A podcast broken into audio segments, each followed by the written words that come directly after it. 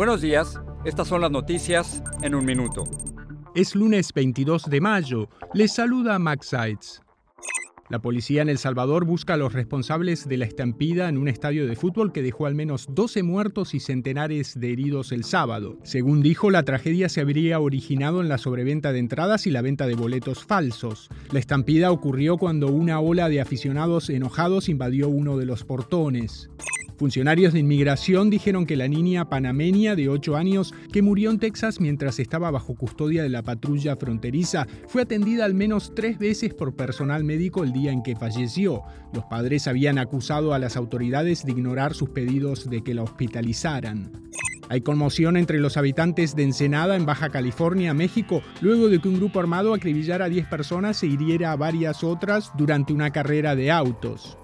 Las autoridades mexicanas aumentaron el nivel de alerta por la actividad del volcán Popocatépetl, que amenaza a 22 millones de personas. Las nubes de cenizas obligaron a cancelar las clases en 40 municipios. Más información en nuestras redes sociales y univisionoticias.com.